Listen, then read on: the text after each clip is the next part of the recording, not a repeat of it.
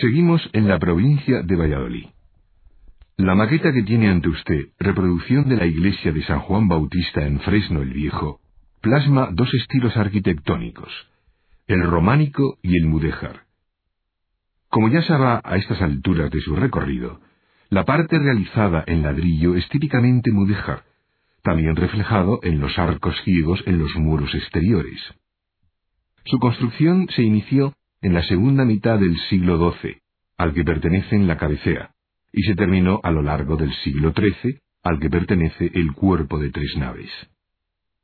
La población de Fresno del Viejo se encuentra en el territorio que fue repoblado por los cristianos durante el siglo XI al sur de la ribera del Duero. Tome el tamaño de la maqueta y multiplíquelo por ocho. De esta forma podrá hacerse una idea de las dimensiones del edificio original.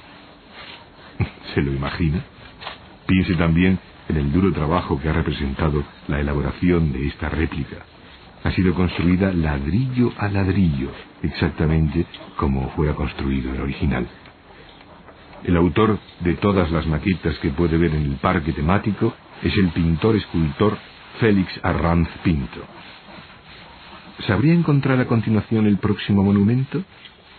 Se trata de la Virgen de la Soterraña, un poco escondida, por aquí cerca.